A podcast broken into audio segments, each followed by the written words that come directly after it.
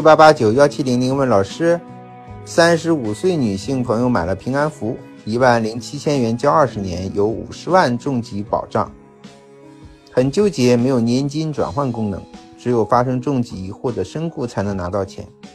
已经缴费三年，想退保换别的重疾险，老师建议这样操作吗？嗯，换什么重疾险呢？其实呢，保险如果要退的话。都是有损失的。保险呢，嗯，像三十五岁的女性，她购买平安符，我相信她可能是第一份保险，但绝对不会是最后一份保险。我们对客户的建议永远是买进、买进、买进。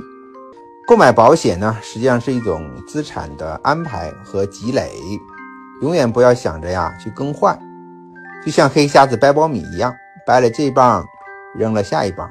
你的腋下永远夹着最后一棒。买保险，如果看一个好的就把原来的退掉，那你手里的保险就是最后你购买的那一份，根本起不到积累的作用。而且在这个过程当中呢，你每次退掉的都是巨额损失的。所以啊，保险呢买了也就买了，要把它当做资产啊，不不断的去加保才对。如果说嗯没有那么多的钱去加保同样类型的。那就要购买消费型的，购买定期的，啊，权宜之计，先做好过渡，以后资金情况允许的时候呢，再去增加新的保障。